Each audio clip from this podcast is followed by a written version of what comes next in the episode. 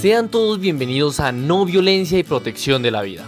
Esta es una serie de voces expertas de Educalidad, en la cual hablamos con Carlos Martínez, pedagogo social, docente, pacifista y militante de la no violencia. Nuestro tema de hoy, un recorrido por los imaginarios atávicos de la escuela.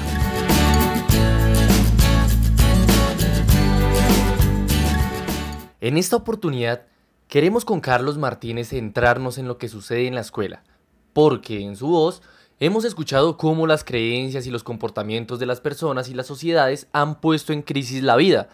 Pero, ¿qué ha pasado concretamente con la escuela?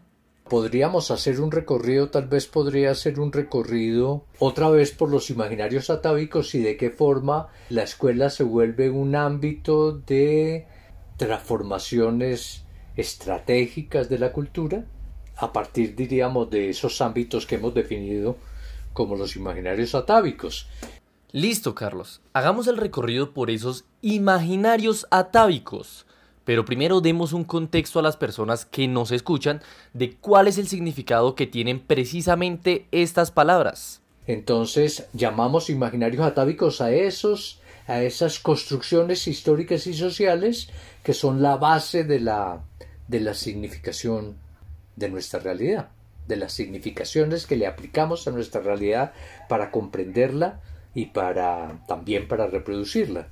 Ya con esta definición que nos acaba de dar, y sin más preámbulos, empecemos el recorrido por los imaginarios atávicos de la escuela. Lo escuchamos. Uno de esos imaginarios atávicos es eh, construir el conocimiento con base en fronteras.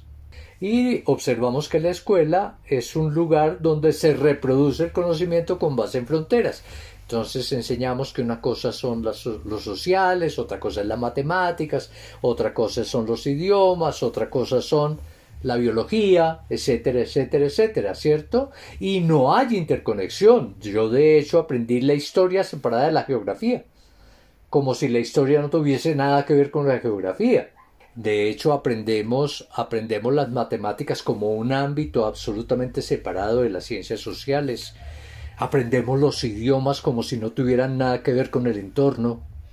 La forma en que llamamos las cosas, las palabras, a través de las cuales nombramos las cosas tienen una relación directa con el entorno. Pero eso nadie nos lo dice porque la escuela está basada en límites y fronteras, ¿cierto? Tenemos en la escuela límites y fronteras. Durante muchísimo tiempo tuvimos los límites y las fronteras de lo masculino y lo femenino. ¿cierto? Había colegios para niños y colegios para niñas. Hoy sí, hoy ya hay cada vez más colegios mixtos, pero seguimos reproduciendo a partir de fronteras eh, la construcción cultural de lo masculino y lo femenino. O sea, seguimos manteniendo esas fronteras en el ámbito de la escuela. ¿Qué supone romper fronteras? Por supuesto, supone tener una mirada y por lo menos interdisciplinar ojalá transdisciplinar, pero por lo menos interdisciplinar, que, lo, que nuestros niños y nuestras niñas entiendan que la realidad es un conjunto complejo interconectado, que nada está desconectado de la realidad y que todo en la realidad está interconectado. Ese es un reto que todavía está por construir. Es interesante que culturalmente muchas escuelas funcionen todavía a partir de los límites y las fronteras, sabiendo que somos un mundo interconectado. Lo invito, Carlos, a que continúe explicándonos otro imaginario atávico. Podríamos pasar entonces a la construcción de los dualismos, ¿cierto? Que es el segundo imaginario atávico, que es una cultura basada en la construcción de dualismos. El dualismo más fácilmente identificable es el dualismo del bien y del mal, o sea, una ética basada en el bien y el mal, cómo construir una ética en la escuela que no esté basada en lo bueno y lo malo, sino que esté basada en lo que es conveniente para la vida, en la protección de la vida, una ética vitalista. Y cómo deconstruir los dualismos, enseñando a nuestros niños y a nuestras niñas a que esa realidad que percibimos como poros opuestos no es así, que entre el negro y el blanco como opuestos hay toda una una gama de grises que es como realmente es la realidad, ni existe, siempre hay un negro más negro y un blanco más blanco. Diríamos, esa división de la realidad en polos opuestos necesitamos deconstruirla definitivamente. Entonces supone en el aprendizaje también tumbar los muros que nuestros niños y nuestras niñas traen de su vida familiar en esa percepción del mundo a partir de dualismos. Después de escuchar acerca de la construcción del mundo a partir de los dualismos, el turno en este recorrido le corresponde al imaginario del poder de los más fuertes. Cuéntenos un poco al respecto. Supone la idea de que solo los fuertes sobreviven. Entonces, que nos lleva a mundos competitivos, a donde lo importante es que nuestros niños y nuestras niñas no compitan por la cantidad de conocimiento de la cual pueden dar cuenta, sino que sean espacios también de la competencia. Ojo, no podemos satanizar la competencia y volver entonces la competencia mala y la colaboración buena, porque entonces estaríamos construyendo otra vez el dualismo. Pero entender que no solamente es importante competir, sino que es fundamentalmente importante colaborar. Hacer trabajos colaborativos. Valorar que no es uno que sabe más que otro, no, es que sabemos de forma distinta, entonces valorar las inteligencias múltiples. Ser capaces al interior de la escuela de reconocer que hay diferentes inteligencias y que por lo tanto hay diferentes formas de liderar y no solo el conocimiento. Porque el conocimiento valora solamente la inteligencia racional, y pues se nos quedan por fuera muchísimas inteligencias que tienen que ver con lo afectivo, que tienen que ver con lo artístico, que tiene que ver con nuestra capacidad, diríamos, de inteligencia basada en las destrezas finas o en destrezas un poco más amplias. Entonces hay muchachos que son mejores para el deporte, pero otros que son mejores para las destrezas un poco más delicadas. Y valorar todas esas destrezas, diríamos, darles valor similar que los niños vayan aprendiendo y las niñas vayan aprendiendo desde el principio que el conocimiento es una construcción colectiva y que el conocimiento no sirve de nada si no tiene significaciones sociales. Eso es fundamental.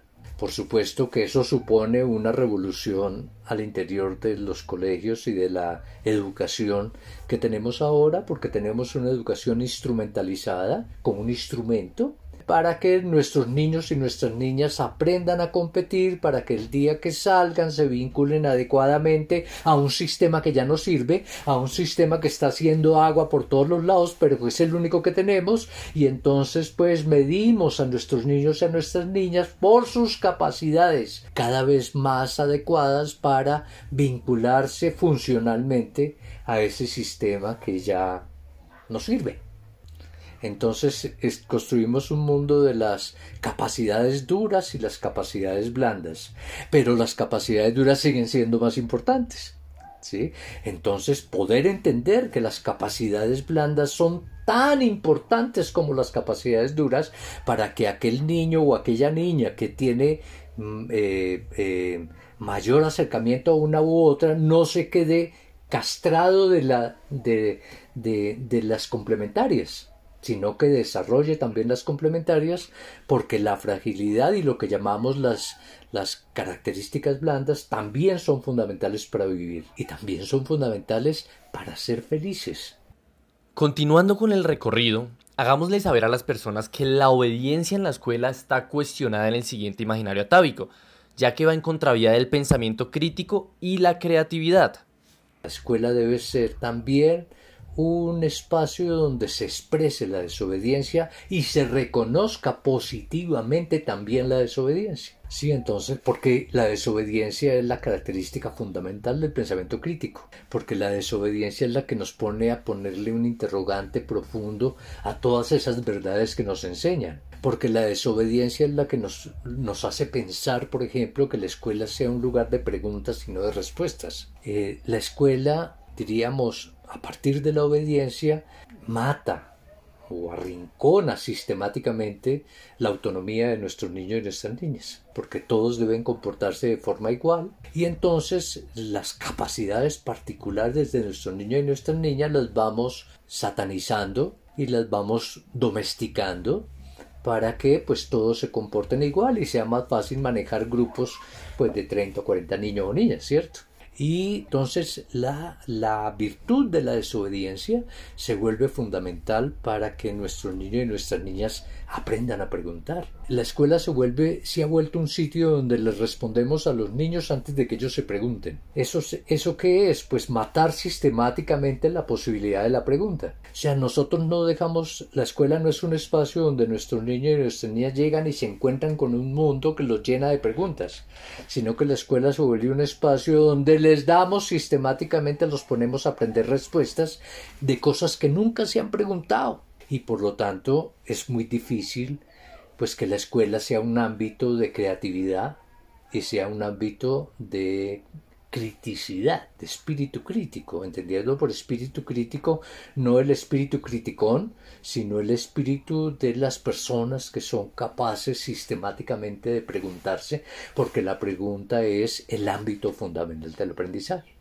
Claro que sí, Carlos. Y también podemos ver que existe en la escuela cierta jerarquización en las relaciones, entre padres e hijos y entre docentes y estudiantes. Esta jerarquización del poder es el imaginario atávico que viene a continuación en nuestro recorrido y la necesidad de potenciar las dimensiones horizontales. Desjerarquizar el poder es fundamental.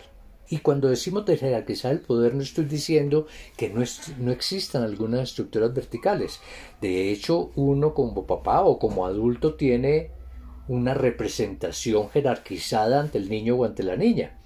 El, el, niño mira a su papá y ya lo está mirando en una lógica jerarquizada. No se trata de satanizar ahora las jerarquías, sino de potenciar las dimensiones horizontales. O sea, ser capaces de reducir los niveles de poder de las jerarquías y delegar niveles de poder en los niños y las niñas. Ahí, por supuesto, todas las evaluaciones que ser, tendrían que ser revisadas porque nosotros y nosotras como adultos y como docentes somos los que decimos, le ponemos además una nota a lo que el niño o la niña sabe y además tiene que saber lo que a nosotros y a nosotros nos parece importante, no lo que a ellos o a ellas les pueda parecer importante. Entonces, ¿qué supone que nuestros niños y nuestras niñas sean capaces de decir, mire, yo sé hasta aquí? Yo me doy cuenta de que tengo carencias en esto, no disimular las carencias, que es lo que le enseñamos en el mundo de los más fuertes, que tenemos que disimular nuestras carencias. Entender también que los aprendizajes son procesos, llevamos no sé cuántos años hablando de los procesos en la educación y todavía seguimos midiendo resultados. No sabemos qué es medir procesos. Y por supuesto, volvemos y hablamos de la autonomía. Durante 12 años los niños y las niñas no han decidido nada que sea importante. Ellos saben que de kinder a primero, de primero a segundo, de segundo a tercero, de tercero a cuarto, durante 12 años no toman ningún tipo de decisión importante. Y después de estos 12 años donde no han tomado ninguna decisión importante, les decimos, ¿qué quieres hacer con tu vida, papá? Y el niño o la niña que no han tomado nunca una decisión importante se encuentran ante una decisión definitiva para la vida sin tener la desarrollada su capacidad para tomar decisiones. Pasamos de, este imaginario atávico de la, de la jerarquización del poder al imaginario atávico de la justicia y el castigo. Y este se vuelve fundamental cómo volver nuestros espacios escolares lugares donde sacamos el castigo de la mirada. Lo importante no es castigar, lo importante es aprender. Lo que pasa es que creemos que el castigo educa.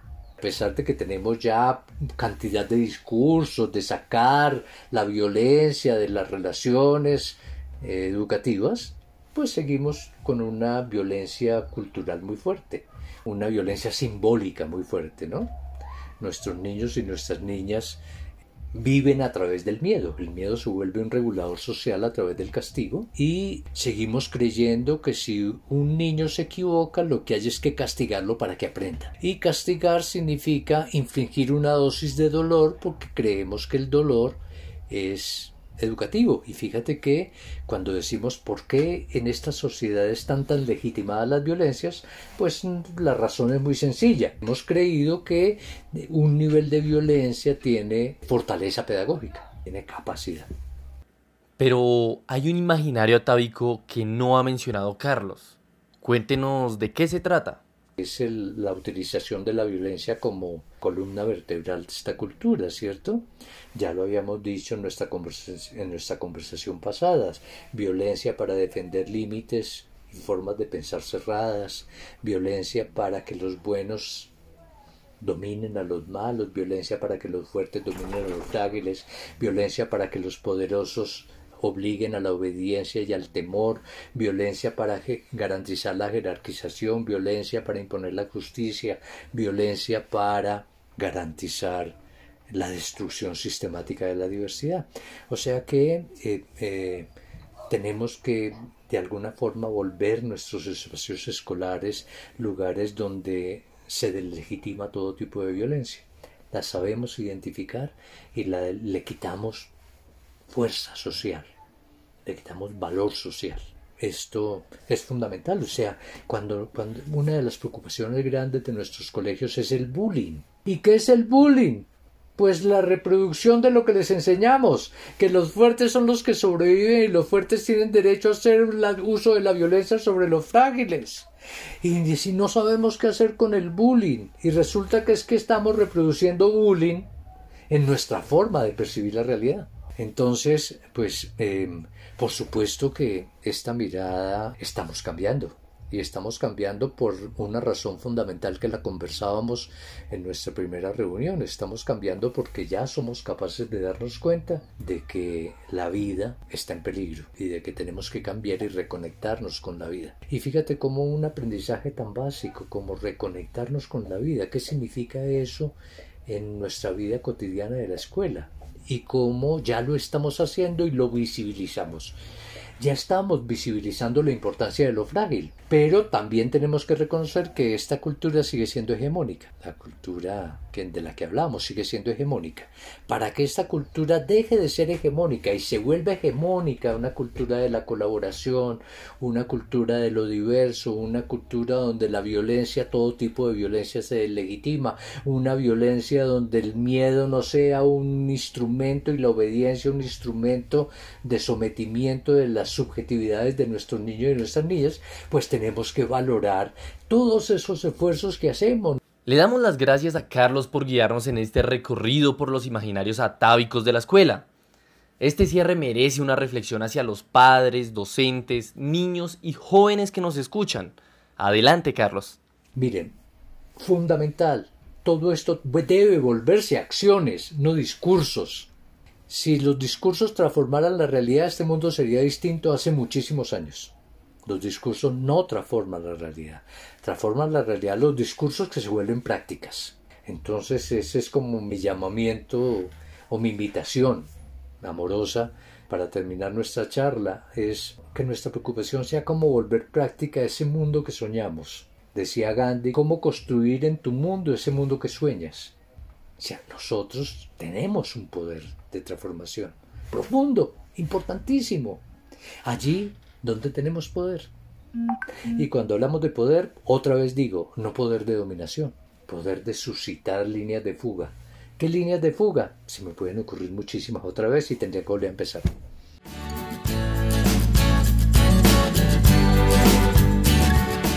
Cultura y vida. Una relación para reflexionar en la escuela. Por ahora nos despedimos, pero pronto nos encontraremos en el próximo capítulo de No Violencia y Protección de la Vida. Y recuerde que en Educalidad la convivencia hace la diferencia.